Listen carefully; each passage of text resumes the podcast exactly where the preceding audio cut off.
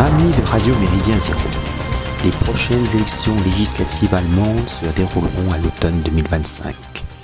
Toutefois, depuis la retraite de leur nourrice en chef, la mère Merkel, les Allemands assistent à des bouleversements considérables. Le chancelier social-démocrate Olaf Scholz a le privilège inédit de diriger une alliance tripartite, la coalition tricolore, rouge pour la social-démocratie, vert pour les Grünen et jaune pour les libéraux. Dès le départ, cette entente se montre fragile du fait des profondes divergences entre les verts et les libéraux. Les premiers dépensiers s'opposent aux seconds, tenant de l'austérité, du désendettement et de la règle d'or budgétaire. Les tensions internes s'avivent en raison d'une crise socio-économique croissante. Le recours à la dissolution du Bundestag est rare outre-Rhin. Son dernier usage en 2005 vit la défaite de Gerhard Schröder et la victoire de Merkel. En outre, les politiciens allemands n'y sont guère favorables. La guerre en Ukraine, les sanctions économiques contre la Russie, le problème énergétique dû à la fermeture de toutes les centrales nucléaires et des mesures écologiques coercitives mécontentent l'opinion publique. En recul de 2,3% en 2021 par rapport à 2017, 12,64%, l'AFD, alternative pour l'Allemagne, connaît maintenant une réelle popularité et pas seulement dans les sondages les élections régionales du 8 octobre dernier, en Bavière et en Hesse, dont sa principale métropole, Francfort, représente la ville cosmopolite par excellence, confortent son ancrage historique à l'ouest, 18,44% en Hesse et 14,65% en Bavière ministresse fédérale social-démocrate de l'intérieur, qui persécute tout ce qui est national, comme par exemple en septembre 2023, la perquisition et l'interdiction du mouvement païen odiniste des Hartgemeinschaft, de leur association familiale et de leur revue Nordische Zeitung, journal nordique. Nancy Faeser ne récolte que 15,09% aux élections en S, ce qui ne l'empêche pas de conserver son poste.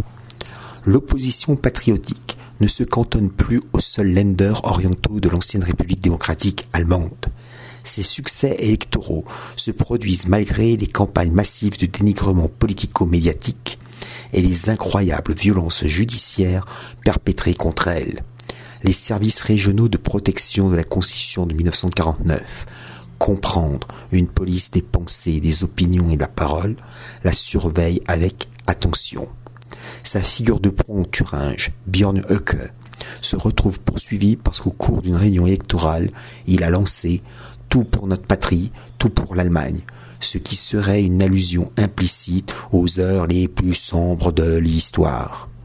Rappelons par ailleurs que les officines du régime de Berlin menacent Götz Kubitschek, le responsable des éditions Antaios, l'animateur de l'excellente revue Secession et le cofondateur de l'Institut for Staatspolitik, Institut pour la politique d'État pour un supposé extrémisme et surtout pour son indéniable courage non conformiste. L'AFD envisage néanmoins avec une certaine sérénité l'échéance européenne de juin prochain. Sa tête de liste, le député européen sortant Maximilian Kra, est à la fois proche de Björn Höcke et de la fraternité sacerdotale Saint-Pédis, bien qu'il aurait été en pointe contre l'évêque traditionnaliste Richard Williamson en 2009.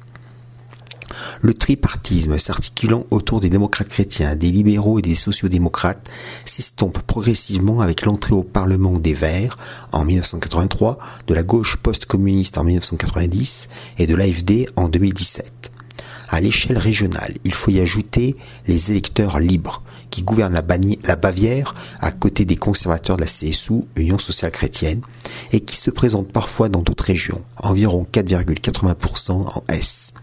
Leur profil libéral conservateur correspond dans l'Hexagone aux divers droites, même si leurs deux élus au Parlement européen siègent dans le groupe macroniste l'arrivée massive de vagues migratoires successives extra-européennes sature les services communaux d'accueil, d'assistance et d'hébergement. L'absence de tout contrôle migratoire sérieux et les pathologies sociales qui en découlent contribuent au succès inouï de l'AFD. Les démocrates chrétiens de la CDU, présidés par un vieux rival de Merkel, Friedrich Merz, avancent quelques maigres mesures antimigratoires qui contredisent la folle politique de leur ancienne chancelière. Héritiers du courant national libéral, les libéraux se détournent pour leur part de ce sujet brûlant. Or, l'un des leurs, vice-chancelier fédéral de 1992 à 1993, Jürgen Möllmann, 1945-2003, récusa très tôt les prémices de la société multiculturaliste. Grand critique d'Helmut Kohl, ce passionné de parachutisme décéda suite à la non-ouverture volontaire de son parachute en 2003. Un an auparavant, il avait violemment critiqué la politique du premier ministre israélien Ariel Sharon les ravages combinés de l'immigration extra-européenne et de l'inflation suscitent enfin de très fortes turbulences au sein de la gauche radicale. Accompagnée d'une dizaine de députés fédéraux, Sarah Wagenknecht vient de rompre avec les instances dirigeantes de plus en plus sensibles aux thématiques écolo-wokistes de Die Linke. Elle a aussitôt monté une nouvelle formation politique provisoirement appelée BSW, Bundes Alliance Sarah Wagenknecht pour la raison et la justice. La chronique numéro 80, Les audaces de Sarah Wagenknecht, mise en ligne le 27 juin dernier, portait sur cette personnalité politique très populaire en Allemagne. Son nouveau parti obtiendrait déjà 12% des voix.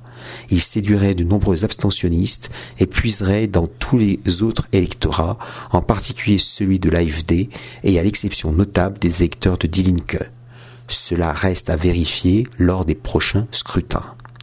Faut-il comprendre que Sarah Wagenknecht est un instrument du système capable de contenir, voire de contrarier l'ascension de l'AFD dans la gauche anti-immigration voit le jour en Allemagne, mise en ligne sur Braise Info le 27 octobre dernier, Lionel Ballan suggère une autre lecture de l'initiative de la nouvelle Rosa Luxembourg.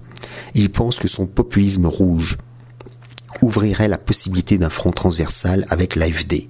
Cependant, le parcours militant de Sarah Wagenknecht fait quelque peu douter de cette hypothèse.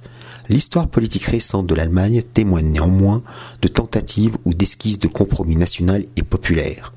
Peu de temps avant son assassinat en 1979, Rudi Dutschke se rapprochait d'un certain national-neutralisme théorique l'ancien avocat de la bande à Bader, Horst Mahler, rallié au début des années 2000 les nationalistes radicaux du NPD, Parti national-démocrate. Réfugié politique à Cuba, l'étudiant de gauche extra-parlementaire Günther Maschke devient, sous l'influence de Karl Schmitt, un fervent révolutionnaire conservateur. La vie politique allemande est désormais si convulsive et même incandescente que Der Spiegel du 5 septembre 2023 ose écrire que la France, c'est l'Allemagne en mieux. Les deux États sont pourtant dans une phase avancée de délabrement. Leurs populations respectives réagissent par conséquent avec un discernement tout relatif aux défis de l'époque.